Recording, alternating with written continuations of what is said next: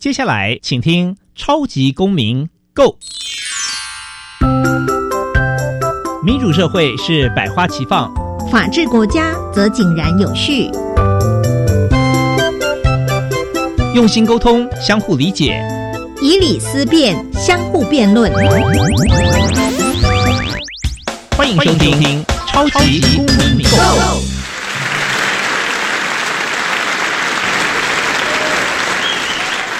是的，现场的听众朋友们，大家好！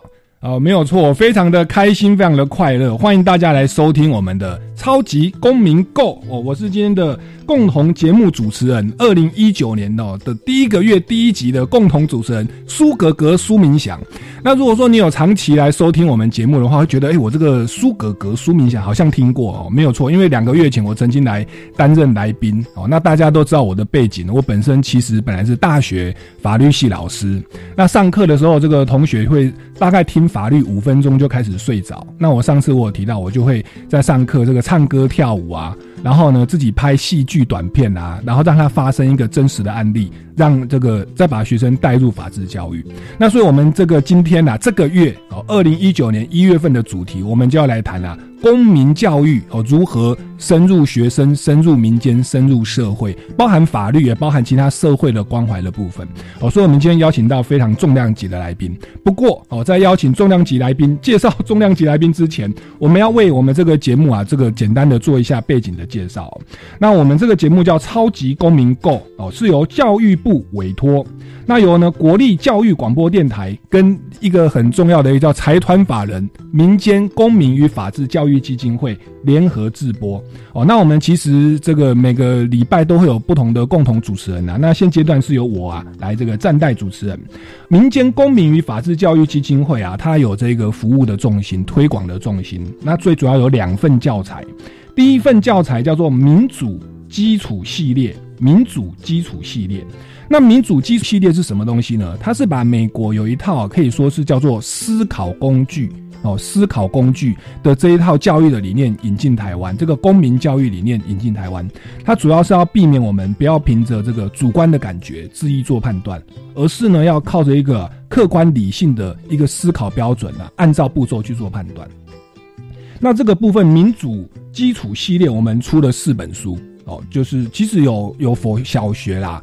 国中、高中跟这个这个社会人士，我们有分这个年龄啊来做等来来做区分。那基本上分成四块领域的问题：一个是有关于隐私权的隐私的思考工具；一个是关于权威的思考工具；一个是有关正义。的思考工具，一个是有关责任的思考工具哦。那这一套东西，其实我们现在不断的在推广，也办了很多教师的演习营，那也请很多律师到呃各个地方去推广。那各位听众朋友，如果有兴趣啊，就直接上网搜寻“民主基础系列”或者“民间公民与法治教育基金会”哦，就可以了解进一步的消息啊。那这个以上讲的漏漏等，其实只是第一套出版品的核心哦，哦，第一套核心的出版品哦。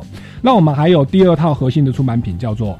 公民行动方案系列，公民行动方案系列，那它指的是说啊，呃，他要教导我们的公民如何去发现社会的问题，而且呢，去思考解决方案，而且把它去落实，真的去进行改变社会哦的这个具体的步骤，我们会教你。那具体的步骤基本上分成四大步骤，第一个，他会教你怎么样去发现问题；第二个，他会教你如何去提出可行的政策来解决这个问题。第三个，他会教你怎么样去检视这个政策是否可行。第四个，他会教你如何具体的去执行、去落实这一套政策。哦，所以我们看了这两个教材合在一起，一个是教我们这个抽象的理性思考，那第二个这个公民行动方案系列就是教你如何把找出生活当中的社会的问题，而且透过具体的行动来加以解决。哦，所以等于是从理论到实物来推广。哦，这个公民与法治教育，让台湾的整个公民跟法治教育的这个环境、这个品质可以提升。哦，那所以我们这个教育基金会呢，也不断的办了很多教育研习营，也办了很多的这个公民行动方案的竞赛。哦，那也也包含说，在我们这个节目国立教育广播电台来推广这些理念。哦，那进一步的讯息，请大家上网哦来搜寻。那今天呢，第一集我们邀请到这一位，我刚刚跟他访访谈哦，我们本来是想说只访问他一集呀。哦。那后来发现他实在有太多丰富的内容哦，所以我们可能哦连续两周都会邀请他来到我们的现场哦。那这位老师就是啊。曾慧佳教授，我们掌声欢迎曾慧佳教授。来，曾教授跟大家打声招呼。大家好，我是曾慧佳。是，那曾教授他本身啊，这个蛮有趣的。他小时候是读辅大图书管理系哦。那我有问他啦，那他说他其实小时候想要读师专，那后来呢，可是却考上了。辅大图书管理系，他很谦虚啊，说考不上师专。可是其实人生就是这样，有的时候哎阴错阳差，但是最后还是会走到你人生该走的方向。他在辅大图书管理系的时候，他发现他的人生的志向哦。他说这个哦，就本来就想当老师啦。那在图书管理系的时候，他有修到一个科目叫做儿童文学。那他发现在这个念儿童文学的时候，他发现啊，讲故事给小朋友听的时候，他觉得很快乐。哦，他说他觉得故事可以把它讲得很生动活泼，像是戏剧一样。所以我刚刚跟他讲说，哎，曾老师，其实你跟苏格格啊，就是我啦，其实有点像。我们都是把教育的讲台哦，把它当成一个表演艺术的舞台。那当然说，我后来有参加。这个歌唱比赛哈，然后从事一些综艺节目、谈话节目的表演。那我们曾老师他则是啊，这个后来就是进修哦，到美国的麻州大学取得了教育博士的学位，而且呢，目前回到国内哦，在国立台北教育大学的呃师资培育中心担任专任教授，也在呃社会区域发展系担任这个专任的合聘教授哦。他等于是呃小时候的教育理念到美国去进修装备，然后呢。回到了台湾，再贡献给国人哦。好，那我们就来先来问一下我们这个曾教授。对，那我刚刚有为你的简历简单做一下介绍，你要不要再补充一下？是呃什么样的力量？哦，好像说你在念大学以前就想要当老师，那为什么曾老师会选择这一个吃力不讨好，还常常会被家家长投诉的行业？哦。那个嗯，其实我因为在呃当学生的时候，我发现我做报告的话，可以把那个报告讲得很清楚，然后呃不论我多紧张，上台都可以很镇定。那所以其实是很适合那个跟人家沟通的一个一个能力。是。那在美国，然后呃。然后我讲故事，我喜欢有表情。我后来发现说，有一个推广讲故事的一一一群社群妈妈，他们讲故事是没有表情，可是还是很好听，还是很好听。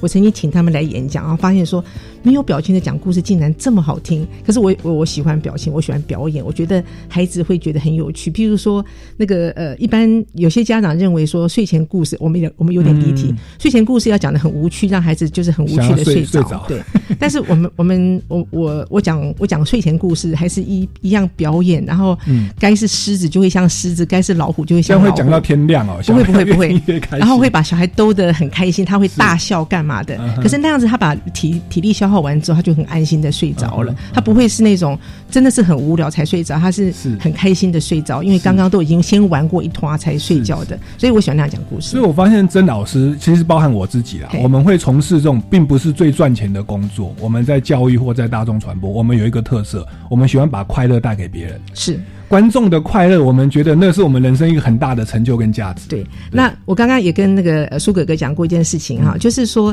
那个他他在问我的教学风格怎么会这样子，我说因为我在美国的时候我是外国人，嗯，呃，我我没有拿美国国籍，我是外国人，那我的指导教授就是栽培我，帮忙我，然后那个呃，就是呃。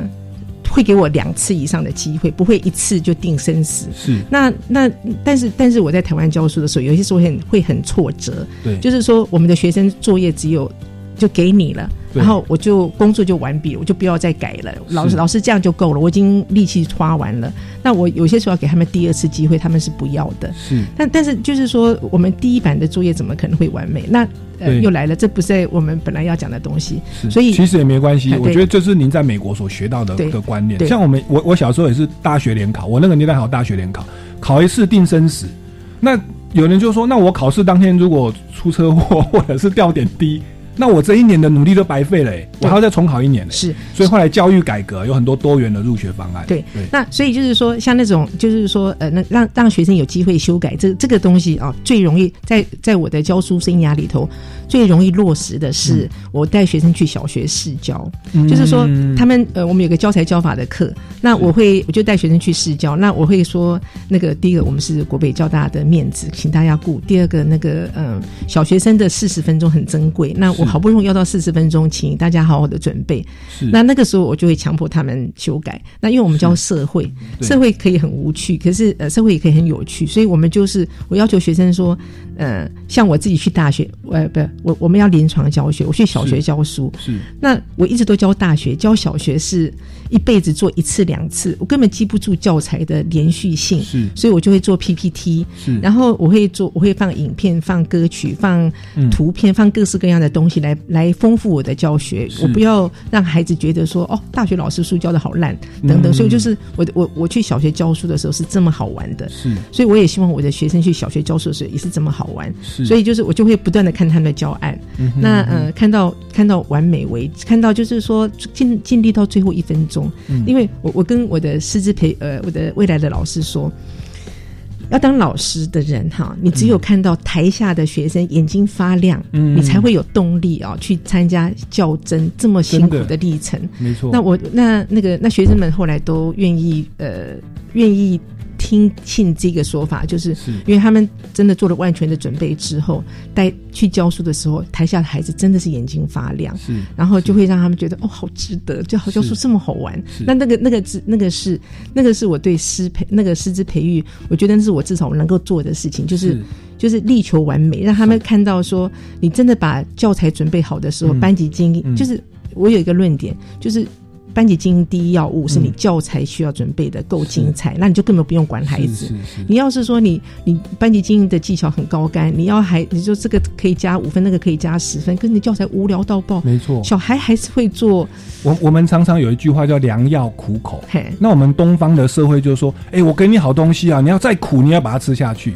但是其实像我跟曾老师，我们的观念就不是就不是这样。我们看到学生很痛苦，我们内心也很痛苦。对对对，我们会觉得说，哎，一个好的知识，为什么我们不能把它包装成，或者不要说包装，我们把它这个呃再加强一些教材，让学生更好吸收，他可以乐在其中的去吸收，那不是寓教于乐吗？为什么一定要良良药苦口？对对，那想郑老师哦，跟我这样的观念，算是我们二零一九年第一周这个上天给我们最好的祝福，可以在这边相遇，是是是，而且跟听众朋友分享这一些很好的教育理念。我们台湾的这个社会，不要就就是说，我们能够更多的欢乐，更多的正面的能量，让学生更快乐的学习。是啊，那也这这是我们节节目的宗旨。那我想再请问一下，像曾曾教授，您这个后来博士班是到国是到美国麻州大学教育博士？对。那刚刚你有分享说你在台湾哦，怎么样来教你的？呃，学生啊，他们现在都在小学，就让小学生觉得寓教于乐的学习。那我我也蛮好奇哦，像你会有这样的理念，想必也应该是在美国那边，呃，可能你的指导教授或者在你那边的实习的过程哦，你有得到一些养分，对不对？你跟我们分享一下，你在美国麻州大学啊攻读教育博士的时候，有没有一些学到的一些观念或理念，是台湾的教育需要去加强的？嗯，我我在我在美国看到，就是说，呃。就是因为老师要自己设计课程，他们他们不见得会有课本，不见呃不见得要照到课本教，所以老师都要设计课呃设计课程。然后因为我要去看台湾大五实习的老师，就是那是。制度不一样，他不叫大五实习，他们其实大四就可以实习。那台湾大五实习的老师，那我会我一个学期带六个学生的话，我一个学期带六个学生，我就会可以进入六个班级，所以我会看到六个已经是正式老师的老师怎么教书。那我会发现说，呃，他们跟会跟孩子讲理，然后他们很尊重小孩，然后他们呃，就是呃，有有一个观念，对，就是。好，好像有有一次是您在当助助教，然后好像有学生犯错，你要纠正他，可是学生好像看了看你。哦，我我那个是这样子，就是说我在呃麻州大学实验小学，那我一直在那个实验小学，呃有各种工作，我当了教学助理，呃特教助理，然后当了语言辅导，所以。然后一天到晚在学校里头，然后那是一个两百人的学校，所以每个小孩的名字大概都叫得出来。然后我就看到一个小孩，他不再在做，他他做了一件错事。然后我就跟他说：“小朋友，你不可以这样做。”我叫出他的名字，我可能是 John，你不可以这样做。嗯就那个小孩看了我，然后研究了很久，他决定我不是老师，他就不理我，他就没有，他就照样做他的错事。那呃，那我我既然知道他叫 John，我当然知道他的老师是谁，我就跑去跟他的老师讲说：“某某老师，你的你的某个学生呢，他做了什么事情？”然后我纠正。他，然后他没有。他继续做他的错事。嗯，呃，那那个那个老师就跟我说谢谢。那他就他跟我讲了一个很棒的观念，他说所有学校里头的成人，不论是工友，不论是煮饭的阿姨，或者是家长，嗯，我们对于孩子都有教育责任。所以看到孩子做错事情，我们基本上都应该纠正。所以他跑去把那个小孩抓过，反正就是那小孩有被处罚。是那那这样子的做法呢，就是说。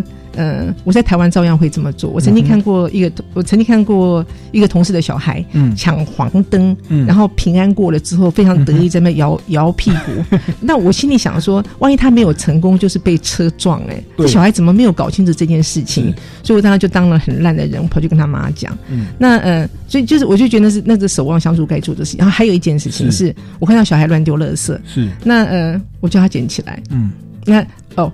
我请小孩把垃圾捡起来，他们会听的原因是因为当我在请小孩把垃圾捡起来，我会说请，然后说，可是我不会说，请你把垃圾捡起来好不好？我会说，请你把垃圾捡起来，句点，肯定句，肯定句。那那个样子哦，就是有那个威严在，因为我不跟你商量，所以那小孩。那些小孩看了我两眼，后来判断还是要听话，所以就是 把垃圾捡起来。所以他就是把垃圾捡起来，丢垃圾桶。所以就是就是说，所以说话就是当老师的人，那个当你要当你不跟孩子商量的时候，就不可以问好不好，对不对，可不可以？你就是要说据点。是那嗯，所以就这样子啊。所以就是就该讲据点的时候，该讲就要要讲据点。对对，因为那个时候是从事一个算是社会教育，所以我觉得这边就先听到说，其实我们台湾会觉得说，哎，教育可能是老师的事。然后我们有时候看媒体啦，看政治人物啦，甚至看一些公众人物，哎，好像都在做比较负面的对反教育的事情，对反教育的事情。可是您在美国学到就不是这样，包含一个学校的工友。包含餐厅的老老板、福利社的老板，其实在身教上、在言教上都富有教育的理念，把这个正确的观念传递给下一代，而且可以纠正他们。是，然后那个老师会感谢这些人的协助。对，因为我我们台湾哦，说实话比较着重治愈。对，德智体群美嘛，我们比较着重治愈。可是，在美国，特别在这种小学、国中教育，他们在学业的压力似乎没有那么大，他们比较着重在人格、人品、正确的观念，鼓励小孩做他 想要做的事情。那台湾不是说你要好好读书啊，找那个哈以后念法律系哈、医学系哈赚最多，他不管学生的的兴趣哦，哦，他什么东西赚最多就是成功了。您您这样讲，我又想到一件事情啊，就是说，呃呃，我也在高中当过，在呃美国高中当过 tutor。是。那呃，所以那美国高中那个老师个子孩子个子都比老师高大，那呃，然后那个孩子都都会呃住的地方都会离离学校很远，二三十公里，那所以他们搭校车上学，那所以他们就是学校都是约会的地方，是，然后就看到情侣们就是卿卿我我啊等等，那我这个一个外国人在旁边看，我就觉得很有趣，我们啊，然后呢，台湾人比较保守嘛，然后就对对对，结果。我就我，然后大家都视而不见的这样过去了，然后然后就是大家都看，就是习以为常啊，见怪不怪。可是然后就很有趣，是我看到一个老师走过，那老师个子跟我差不多高，就是个子很矮，就老老师说 hands off，然后那那那那个卿卿我我抱在一起的小孩，真的就手就放下来了，就哦好有趣哦。所以就是说，其实有很多东西，就是那个社会规范大家都知道，是，可是就是需要被提醒一下。那老师并不需要把他嗲下来骂一顿或干嘛，老师只要说 hands off，因为他们搂搂抱抱嘛，对，就叫他们 hands off。就是手放下，然后大家就手放下，哦所以就是我就我这也是我看到一个很有趣的。所以看到美国的老师，他们在这个学生在路上有那种抱抱，其实还是会会提醒啦，还是会提醒纠正。然后人家，然后那些人就会听话，就是就是就是 hands off，就是不会再再做那个那个太过那个闪亮的事情。是，其实因为我自己在教法律，我也知道，我们社会秩序维护法哦，如果说我们有情侣在大庭广众之下。哦，这个亲吻、拥抱，做一些太亲热的动作，哦，那这个基本上哦，那特别是说旁边如果有人给他制止，他还劝阻不听的话，其实是违反社会秩序，要被要被罚钱的，送警察局 罚钱的，其实是有这个规定哦。那所以请大家哈，基于爱心哦，不要刺激到单身哦，像我现在单身，你们不要做太超过啊，不要太太散。好，那所以这个也算是一种尊重，在美国他们就是有这样一个全民的社会教育的理念。那另外还有一个，我觉得好像刚刚你有提，就呃，就是我们一开始好像这个曾老师也有跟我提到，就是好像美国他们比较着重在鼓励鼓励小孩，在教育的方式上比较着重在鼓励，特别在小孩子社会化的过程当中哦，譬如说在台湾可能小孩子犯错二十次，那可能父母会用。不不一样的态度。那美国他们是用什么样的态度来？哦，那个其实不是，不是，不是美国，是我是我自己在看书哦，然后我发现就是说。我们很多时候都知道什么是对的，什么是错的，可是我们都还是会做错的事情。那我们大人自己都会原谅自己，可是我们对于小孩常常就会没有耐心。对。那所以我在我在那个呃，我在我在教未来的老师的时候，我会提醒他们说：假设我呃一个礼拜有。有一个礼拜有一个某一个错误，我我犯二十次，嗯哼，那你应该要正面的看，就是说我我你就跟他约法三章，说郑慧佳，你那个错误啊，只要能够下个礼拜还是二十次，不多犯一次，不不不多增加一次的话，老师就要给你奖励，因为他可以忍住不多做一次那个错事，对他来说基本上是很大的忍耐了。那我们我们或许可以跟他说，在下个礼拜我们只要老你只要做十九次，我就给你奖励，就是那个他。常常讲的，譬如说好讲脏话好了，他基本上是脱口而出。哎，他只要讲，他只要把那个脏话只是嘴巴那个形状出来，就把它忍住。那个基本上就是该讲、该鼓励，他忍住了，因为他已经知道对错，他忍住，那就是该该赞美的事情。所以，他假设以前他讲脏话，一个一一天要讲二十次，他今天只要被抓到二十次，没有变成二十一次，那我们就该给他鼓掌。是，包括就是说，像我们要求小孩准时上学，那嗯。可是我们从来不曾赞美准时上学的小孩。是那呃哦，包括哦，连我自己偶尔都会犯这个错误。我我我是呃，我是努力不处罚准时到的人。什么意思？要不处罚准时到的人，就是说我们老师到教室的时候八点钟的课，那你该四十个人，结果才二十个人来，老师就很容易发牢骚，就会说什么只来二十个人。那那那骂的人都没有在现场，所以就只有那个准时到的孩子会挨骂。所以所以我就就是说，再怎么不开心，嗯，我。通常会，我通常会忍着，就是说，不不责怪那二十个人，而是到十点钟要下课时，还说拜托，请早点来上课，免得就是那二十个提早那个准时到教室的小孩会挨骂。是，但是还是会有那个马失前蹄的时候，有些时候就是会很挫折。嗯，就是假设我自己很赶，然后我八点到，结果只有二十个人到，嗯，那就会发牢骚。然后学生就会说：“老师你在骂我们。”我说：“哦，我发牢骚了吗？”他们说：“对，老师你发牢骚了。” 所以那个就是这个就那个我就会道歉，就是说，但是难免，因为每个人都偶尔会有情绪嘛。可是学生就会很受不了。我我听曾老师这样讲哦，我我我我总结刚刚曾老师的整整个这个教育的过程，他一开始在年轻的时候是怀着把快乐带给大家，他看到别人快乐，自己会很有成就感的。所以包含他自己去教育他自己的学生，就是国北教育大学出来的这些小学老师们。这个我们曾教授也去灌输他们说，你教材要加强，而且不是只有知识的层面，你的那个包装、那个表达的方式，要让学生寓教于乐。我觉得把快乐带给大家的这个理念哦，支持我们曾老师从事教育，那其实也是我们全台湾的这一群教育工作者都要继续做的事情哦。包含媒体工作者，我觉得都要做这样的事情。我觉得第一个是学到快乐的理念。然后第二个，我觉得是这个鼓励的正向思考的理念哦。这其实学生，其实我们说人非圣贤，孰能无过？我们常常都是宽以待己，严以律人呐。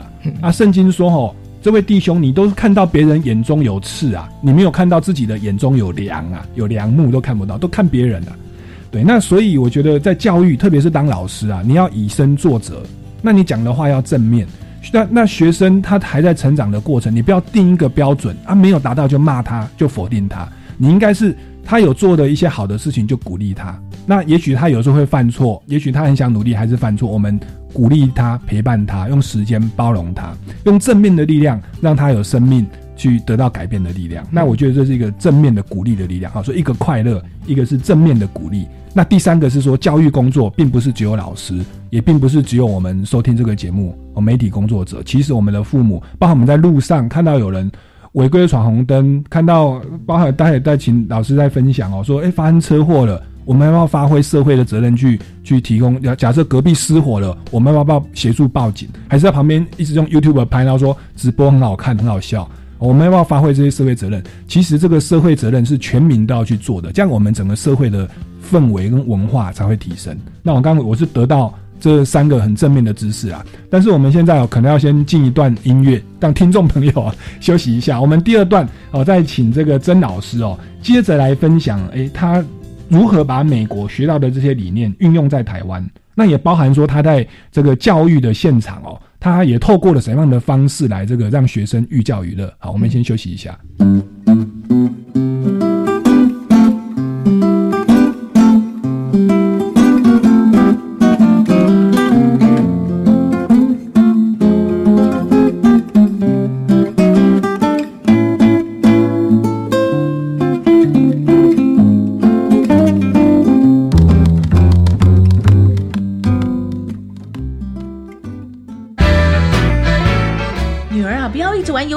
准备行李。哎，对了，妈你也一起来。干嘛？我不要玩游戏啊！不是啦，是要在外交部领事事务局网站做出国登录，一旦当地发生重大紧急事件，驻外管处就可以及时联系我们，或是国内的紧急联络人，提供必要协助啦。这么厉害啊！那你爸这次不去，就刚好让他当紧急联络人喽。以上广告由外交部提供。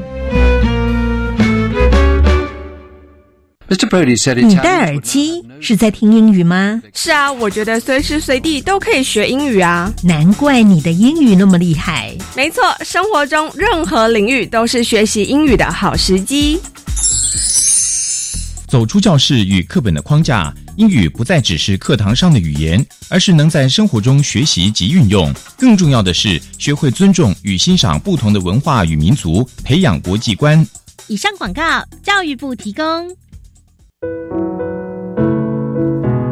我是黄家千，我是夏天。诚挚邀请您与我们一起穿上“别怕，我挺你 ”T 恤，用衣服上的温暖微笑力挺手臂，大声告诉病友：当癌症带走你的美丽与自信，我会在这里力挺。欢迎揪团认购，三件以上，每件只要五百元。现在就电洽癌症希望基金会。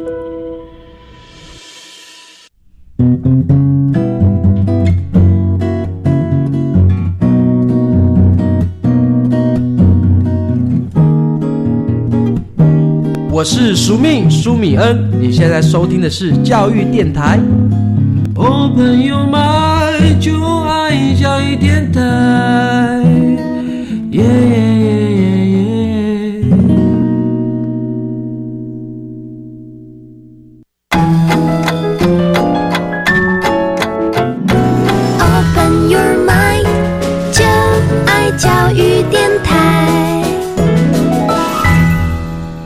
的，现场的听众朋友们回来了。好，那我们接着就要来继续访问这个曾教授。就是像你刚刚在美国学到这么多，哎，每个人都有教育的义务，都有教育的责任，然后希望把快乐带给别人，而且凡事都用正向鼓励的方式。那当你回到台湾的时候，哎，你看到我们就台湾有很多的社会现象，或者说是社会的纷争，可能我们一般会觉得事不关己，但是您觉得要用什么样的方式去面对？哦，其实我就是说，呃，那个所有的旅游杂志说台湾最美的风景是人啊，是，所以台湾人其实是非常友善、非常善良、非常的棒啊，嗯，但是就是说有一个问题是台湾人太害羞，所以我们看到别人需要帮忙的时候，我们常常会觉得说别人会就是我假设站出来帮忙会不会很怪？有有有，哎，我我我先我像我自己做捷运，我就不敢做博爱座，因为如果做博爱座的话，那有有老人出来。就走走进来，我要让位给他坐嘛。不爱坐是说我们都可以坐，啊，只是说优先给那个老弱妇孺。对，那我就会觉得，哎，有老人走进来或妇孺走进来，我站起来请他坐，有点不好意思，就怪怪的。对，我们的文化好像是这个样子。对对。可是就是说啊，我们要，我们应该，所以所以就是就是呃，很多学生都说，老师我也很想做好事，我看到了，可是我开不了口，我不好意思让座，因为那会让我好像曝光过度，干干脆就不要做，不爱做。所以，我们不是他们不止不不爱做国不爱做，他们就是说，包括就是说让座都不好，他连让座都不好意思。那所以我就会跟他们分享，就是说，哦，那个，所以所以台湾很多像火灾车祸，很多人都会认为说别人已经打电话了。所以在我在根本还没有手机的时代，我是我我我规定我的小孩，就是看到火灾或车祸，不可以围观，可是一定要打那个电打一一零，就是用公共电话报警。那嗯。那我自己我自己也身体力行，然后所以嗯，刚刚刚刚跟苏大苏哥哥在讲的时候，我没有跟他分享一个经验，就是过去国北交大有一个盲。呃，爱盲协会在我们国北交大旁边，那现在搬到车站附近，台北车站附近。那我看到那个，我看到盲人哦，就是说他们就用白拐白拐在走在走路，或者是说会有盲人，然后带着盲人走路，一个非常能干的盲人带盲人走路。那那个能能干的盲人，有些时候他自己走路的时候，就是还是要要要用拐杖嘛。那那边有很多围墙，然后有很多停呃汽车停车格，所以我就曾经问过说，哎，需要我帮你忙吗？我我带你一程好不好？那他他们就说好啊，然后我就带他们，然后就那跟。人家你带人家的时候就在聊天呐，那我就问我曾经问过一个盲人说：“哎，你你你住哪？”他说他住龟山。我说：“天哪，你住龟山？那你要几点钟才可以到国北交大？”他就说他五点多上车，然后呃就是八点钟赶到国北交大的卧龙街的那个办公室上上上班，然后他每天晚上就是五点钟下班，然后搭车搭到家八点多。那我就说你怎么没有想到住这附近呢？他说他住过，结果他就是呃就是其实七点多起床，八点钟去上班，然后五点钟下班，六点钟呃五点半就到家。可是家家徒四壁，没有亲人，所以他就决定还是要继续继续同车。那那我就问他说，呃，那我我我常常帮助盲人，是常跟盲人聊天，因为我我心里想说，其实呃。我会讲英文，可是我去我还没去过俄罗斯。那我我觉得我去俄罗斯，我还是会需要一个地陪或一个导游带我，才会才会比较不害怕。那盲人呢？假设我是天生盲人，我根本连都市的结构是什么都不清楚，所以会非常需要人家带我。所以我常常帮盲人。那我曾经问过盲人说：“你你在搭车的时候最最害怕什么？”他说：“他们最害怕打瞌睡。”他说：“他一打瞌睡，他的那个方向感就全错。”然后然后他害怕。很凶悍的司机，不过现在司机都很友善，现在司机都非常友善，只是那个是早期。嗯，然后我还问了他们什么事情，我问他说：“我帮我我这样带你有没有帮忙你比较容易走路？”他说有，就是轻松很多。所以就是说，所以所以这种主动提供帮忙是我觉得是该做的事情。可是我们的学生都很害羞。那我刚刚啊要讲，我就是说我的小孩，我要求他们不可以围观车祸跟火跟跟火灾。就有一个故事是我有我后来才想起来，那是礼拜天晚上，我十点多离开办公室，然后一离开我。我们国北交大后门的时候，我就听到有人在在大吼大叫。那我好不容易走到那个十字路口，发现说有一两辆车碰撞了。然后那个呃司机先生都是驾驶们都还可以站在旁边吵架。那我然后那天我为什么会察觉他是礼拜天晚上十点？是因为实在是太暗了。我想说怎么可能会没有灯光？才所以才想到他是礼拜天晚上十点。那我们那附近有屈臣氏有康士美，那他们都是开到十一点的，然后就一大堆人站在那边围观。可是就是，可是我看那个样子哦，因为我想说那两个吵架的人，他们只要拿出手机来报警，大概会惹毛另外一个，所以他们两个只忙着在吵架。那我看那个状况，我想说再不处理的话，他们两个打起来，不是他们会被后面的车撞。哦，是是，就是他们本来是。可以站着吵架的。我我怕他们这样继续吵下去会被后面车撞到，所以我就打，因为。因为他们没有，他们还可以吵架嘛，所以不必打一一九，我就打一一零。嗯，那打一一零之后。就我报了和平东路卧龙街口，然后等等等，然后就后来，然后我就想说，我要看看警察到底有多快。我一向都会看警察有多快。结果那天我在那边等一下，就马上手机就响，他说：“小姐，你的和平东路卧龙街口有两个，你在到底在哪哪一个街口？”我就说在敦化跟复兴中间。然后警察就很快来了，那警察很有概念，就一个警察就把他的警车，因为会闪黄灯嘛，摩托车就停在这两辆车的外侧，所以就是说外侧后面啦。后方对对被免对，那另外一个就停在路旁，然后就开始就开始斡旋，那两个就没事了。那后来我发现说，因为那个地方红绿灯换换了红绿灯这个设这个器材，所以一天到晚出车祸。是，那我每次都在赶路，所以我就只是打完电话，然后警察在追问我说：“对不起，我已经离开现场，我搞不清楚状况。”那有一天我家在那附近，有一天晚上十一点钟，我。又听到碰撞声音，我想说又有一桩车祸，常常发生车祸。对，因为他的行经国立国立台北教育大学那边是和平东路卧龙街口，卧龙哦，卧龙街口是。对，那但是后来已经处理了啦，就是说，因为他们换了那个号志，然后我才发现秒差出问题，是。然后还有就是不跟大家驾驶习惯不一样，所以我就打一九九九，因为我就觉得，我就跟我女儿说，我受不了，我一定要打电话，因为。我我我想到的是说，假设我累残，我不骑机车，我我已经不骑机车了。假设我累残，我的我的外伤哈，会让我不能穿丝袜，会让我痛好久，两三个礼拜啊等等。那假设我需要住院，那假设我是领日薪的那种人，我需要住院，那个那个家里的经经济支柱都都都就是很可怕的事情了。所以我就打电话给一九九九。就一九九九的小姐听了我之后，在八分钟，她说：“小姐，我们的电话只有十分钟，你的电话几号？我待会要打拨，我我待会要回回拨给你。”是，他们还有规定，只能接民众投诉十分钟。是是是。然后后来呢，他又打，他其实已经十一点多，他还打回来，然后跟我聊了半个小时。我就说，我就说我是穿越的人，我不晓得。他们我看那个是东西向的人会看到什么，可是他就一直问我到底要怎么改善，然后我被他逼问之下，说我我是学教育的，不是学交通的。对对对，可是我被他逼问之下，我开始想想想，讲了很多讯息，讲到我自己都搞通搞懂那个状态。后来他还在问他，因为他就说他他要他需要交通局改善，可是他需要民众要给完全的建议，交通局才可以改善，否则的话交通局不晓得我们当地的问题，因为他们不是当地的人呐。嗯。后来我就说，讲到已经讲完，我们已经讲四十分钟话了。我跟他说：“好，我知道有个答案了。你问卧龙派出所，因为他一天到晚被我烦。请注意哦，不是乌龙派出所，那个是卡通哦。对这边是卧龙派出所。那所以就是卧龙，所以他们显然真的找了卧龙派出所，所以那个地方就改善，所以那个地方已已经不再发生，已经不再发生车祸。可是在我在我真的打那一九九九之前，我觉得至少有六桩车祸。嗯嗯。所以就是说，那个号志灯不通，真的是一个很大的问题。我听曾老师这样讲，我刚刚毛。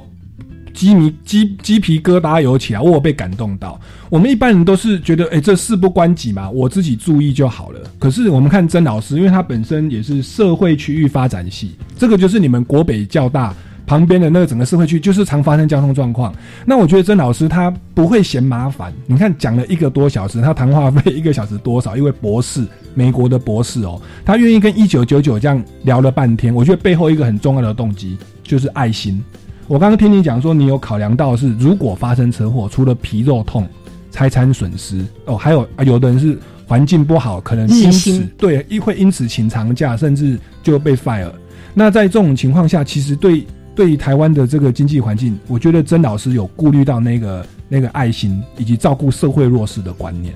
所以我我我刚刚有听到鸡皮疙瘩有起来，有被感动到。我觉得从节目一开始到现在，听到了快乐，听到了鼓励，听到了爱。然后也听到了一种责任，全民关怀的责任。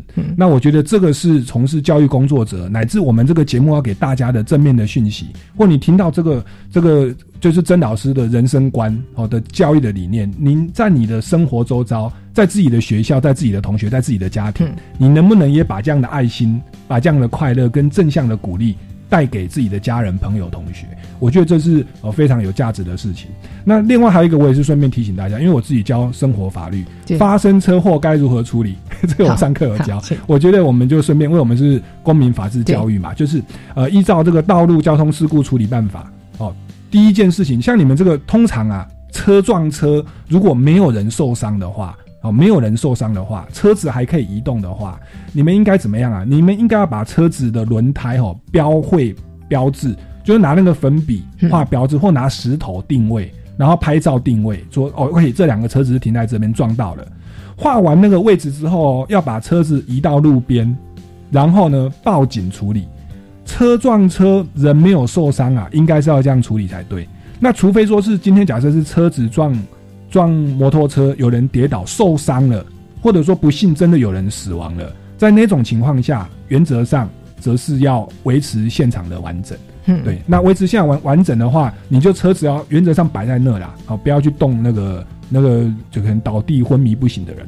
那你这个时候你也不能放在那边，然后就在聊天或在吵架，你应该要在车子的后方哦放置三脚架。那他有依照速线说你时速多少的。的的道路，你就要在几公尺以外。那我觉得基本上哦，时速一百，大概一百公尺外，你在一百公尺外放个三脚架，这样比较安全。哦，后面才不会追撞上来。所以曾经就有说，有两个人车撞车，没有人受伤，两个人就在马路上吵架，然后也没有摆三脚架。对，有人报警了，对不对？警察来第一件事做什么？你知道吗？先开罚单。对，先开罚单。你们违反道路交通事故处理办法。对，那个是道路交通管理处罚条例有一个规定。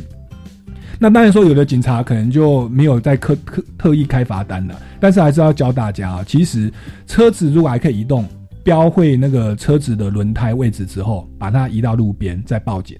如果有人受伤，才维持现场完整哦。那这个后面要放三脚架，然后再拨一一零或一一九。如果说有人有人需要急救，就拨一一九。对，应该这样子来来来处理才对哦。好，那这个是简单跟大家讲一下。那我们这一段的时间哦，又又。到这边告一段落，那我们接下来哦，第三段我们就要来访问一下曾老师哦。像刚刚学到这么多的爱心啊、快乐啦、鼓励啦，那您自己在这个台湾的教育的现场，您自己在教学的时候是用怎么样的方式来寓教于乐？那我们发现一个蛮有趣的方法哦，好像是播放这个法律电影来带领思考。那这个细节，我们听一段音乐之后再回来。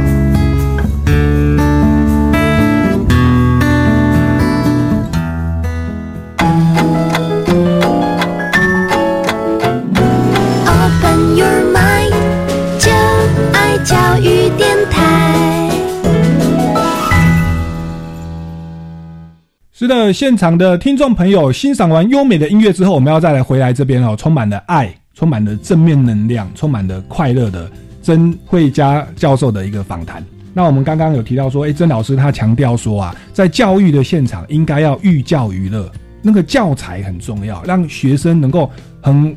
开心的眼睛张大的，注意力集中的，愿意听下去，因此而获得知识，这个是很重要，教育工作者该做的事情。那我就想请问一下曾老师哦，您自己在这个学校教这个公民教育哦，那一般我们听到公民的话，都想要转台嘛，所以我们也是费尽千辛万苦，请听众朋友听到现在，您能够听到现在，代表你的心中哦也有这个正面的能量，跟我们频率相近哦。那可是其实很多人可能是比较深。就是喜欢被一些有趣的东西所吸引的。那曾老师如何在你教育的现场去达到这样的一个目的？我的我的小孩念大学的时候跟我说说，那个妈妈，那个呃呃，你。作为老师，就他他们在分享说，他们的老师给他们看一些影片，那那些影片都是他们自己回家不会看的，嗯那所以他就跟我说：“妈妈，如果你有什么影片，一定要从头到尾放放完给学生看。”那呃，那我知道公民教育啊，对学生来说是哼哼是什么东西啊？所以我就我在第一堂课就让学生看电影，然后也也请助教就是广呃就是宣扬说，我第一堂课就点名，然后第一堂课要看电影，所以请不要迟到。那我我让学生看《十二怒汉》，那部电影是一九九呃一九五七年。发行的电影啊，那是黑白电影，是。然后呢，是在讨论陪审团的概念。哦，陪审团，对，是。那嗯，然后陪审团，我跟听众朋友介绍一下，就是那个英国跟美国，那叫英美法系。英美法系的国家，包含英国、美国啊、香港啊、澳洲这这些国家，他们的那个审判制度是有陪审团，陪审团是由一般的公民啊选出来的，他们做实质的事实的认定。哦，以避免这个恐龙法官出现。嗯，那可是我们台湾是属于欧陆法系，是以德国、法国，特别是德国为中心。那这个欧陆法系的国家包含台湾，包含日本，我们就是所谓的职业法官。所以，我们现在台湾的法官是法律系毕业，然后考试考上法官，他同时要做法律跟事实的认定。那在这种情况下，就常常会有说这个。我职业的法官，他在事实认定啊，跟一般民众的法律感情有很大的落差。哦，例如说，我们一般民众说摸三秒钟会产生刺激到有猥达到猥亵，那有的法官说摸三秒钟无法刺激。这个，所以就不会算猥亵，会有出现跟民众的感觉好像有一点落差。那所以在英美法系国家，就是这个陪审团，他就是认为事实的部分交给公民来做审理。哈，曾老师继续来。那《十二怒汉》这部电影呢，它的就是它的精彩之处是，呃。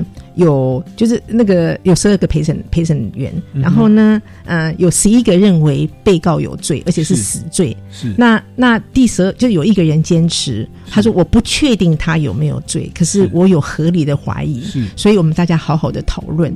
那那那部电影很精彩，它就是基基本上整个电影只在一个一个房间里头。是，然后他们要拍三个礼拜，哎，三个月判死刑是，是要判死刑。那那个陪审团要判死刑，要全部都同意才答对。对，那所以就是说，所以那个一个人独。抗众人啊！对，那这部电影我为什么会把它当做教材啊？就是因为我在看英文文献的时候，他不断在提这部电影，不断在提这部电影。那我终于看了说，哦，原来如此。因为合理的怀疑是一个民主法治社会在的司法判断上一个一定要有的态度，就是无罪推论嘛。可是那十二个人，他们都说。这么清楚的这个呃父子一天到晚有纠纷，他又刚被他爸打，所以他有可能把他杀掉。可是他们在这个那就是那个人那个人独持众独排众议啊，这个是很难的事情。在台湾社会，我们我们每一个学生看完电影都说他没有办法一个人撑对抗十一个人啊。那所以就是让他们就是让他们知道说好，我们要我们的公民教育要会上类似的教材，然后我们会有一大堆讨论，然后。那个呃，什么叫做合理的怀疑？我们的要怎么样做无无罪推论等等啊？那所以那那部电影九十七分钟，所以其实非常适合放在就是呃两个小时或三小时的课都可以。那我以前公民教育只有两个小时的时候，我会跟学生说，呃，因为看电影是一个很很开心的事情，所以学生出四十五分钟，我出四十五分钟上课时间，因为这样我们这样才会有一个小时的讨论课。而且另外，我有次想到著作权的问题。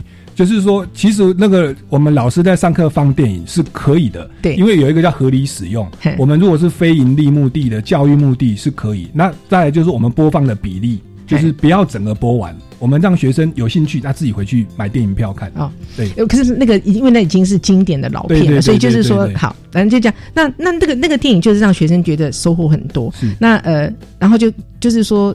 促使他们去了解呃陪审团，然后还有看到说一九五七年的时候的陪审团全部都是男性，没有黑人，然后呃没有女人，然后呃等等那个状况，还有陪审团为什么没有名字？他们只有没有姓，都只有名字，是等等等这个状况，就是所以那是我的开场的的一一一出电影啊。是那嗯，然后再来就是说我在。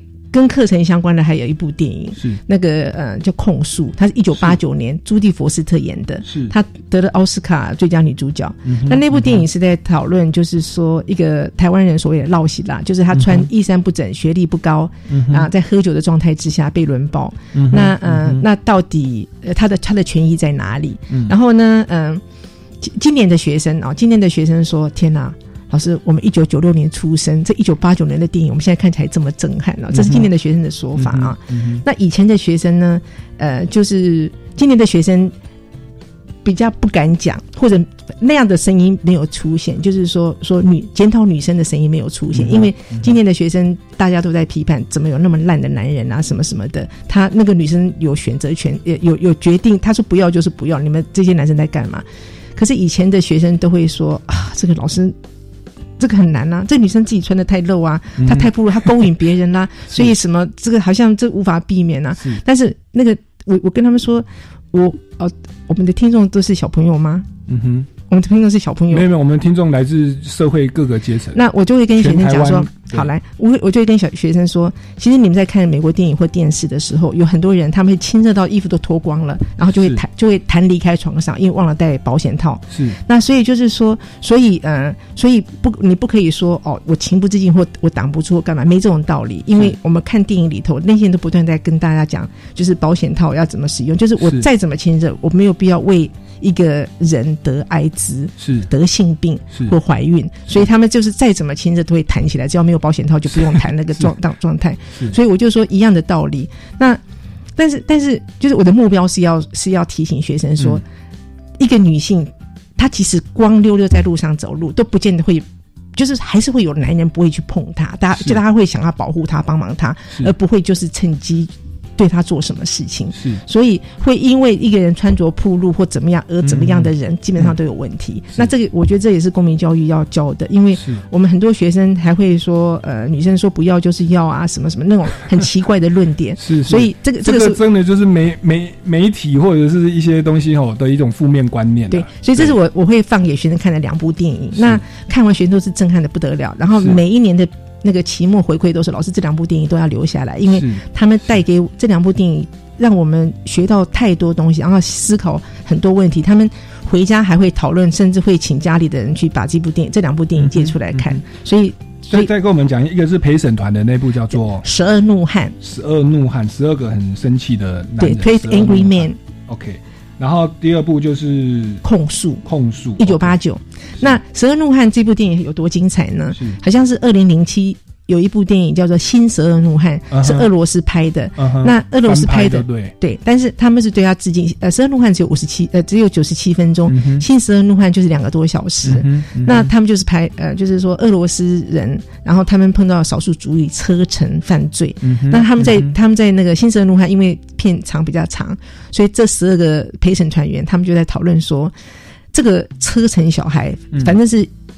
是罗罗是小小族是小咖的，他他在街头也吃不饱，然后也就是随时都会死于非命。我们要不要把他关起来？其实他没有犯罪，其实他没有杀人。我们要不要把他关起来才是保护他？是，所以他们在里头就在讨论，到底我们把他关起来才是爱他，还是我们要让他有自由？然后。那个那个状态，原原本那一部美国拍的是说要判死刑嘛，就没有关起来保护他的问题，是着重在说他到底有没有罪，有没有合理的怀疑。是是是。而《新十二怒汉》是俄罗斯拍的，他反而是着重在社会问题，就是说这个人放到外面他活不下去哦，把他关起来，政府包吃包住。哦，这个还有人会看护他，好像还比较安全。这个现象是其实台湾的状况哦，慢慢进入老年化社会。我我之前看那个一部一个电视专访的那个韩国啊，他们以前就他们现在也是老人监狱，就是老人监狱变成那种老人的养老院啊。为什么？因为他们以前在那个他们的劳保并不是强制投保，所以他们有一群人以前是没有投保的，结果现在是老人了，就每个月就没有两万块的月退啊。哦，结果他就实在活不下去，就没办法去偷东西，偷麦当劳、偷食物，就被抓去关。那抓去关以后，里面就有房子、有照顾哈，那大家照顾他的健康啊，都很安全。他出来了，反而很害怕，所以他们就想说：，哎，我们是不要放他出去啊？那甚至有的老人是出去故意犯小罪再进去关，因为他外面无依无靠啊。对，但是就是说，这两个这两部电影，他们在讨论的都是，就是说，基本上在人权社会里头，其实还是应该给他自由是最珍贵的一种，呃。一种人的尊严的一种展现，所以他们两两个呃，最后也都是传达出这样的价值。对对对对，其实自，所以我就是觉得，像这个就是公民教育的方式。我们一起上课一直跟他讲啊，讲什么美国怎样，他我刚刚开始讲陪审团、英美法纪，观众就听众都开始睡着了。但是如果是一部电影，哎，真的有一个人这样子，然后真的陪审团在辩论，哎，真的有一个合理的怀疑，有一个唱反调。然后真的那个人活不下去，哎，真的到底自由重要还是财产重要？哦，还还还还是这个舆论重要？那这个东西等于是透过实际的案例去引起。这个学生的兴趣，对，这个就是一种寓教于乐的方法，是，而且就是非常有效率，就是非常有效，就是可以让学生看到他们平常生活，因为这些电影都是他们平常不会选不会选择去看的电影，对正常都去看复仇者联盟啊，或者对对对对对，蜘蛛人啊什么之类的。好，那其实好像这个电影还有很多，还有一部是叫做骑士，但是我们现在因为时间不够，但是没有关系，我们刚刚已经特地商请了，在听音乐的时候特地商请曾教授，可不可以下个礼拜哦继续来我们的节目上。哦？那再跟大家继续分享这个有关。于电影的法律电影啊的这个教育的方式，以及他的一些很多的见解，包含媒体的报道对于事实跟观点的区别，也包含说他有带学生去实际参观法院，诶，也，相并有很多的心得可以跟大家分享。特别您从美国回来，然后再看到台湾的这个司法状况，我相信很多东西可以继续跟大家分享。哦，那因为我们节目只剩下一分钟，所以我最后啊再次跟大家那个做一下呼吁啊，就是说我们今年呐。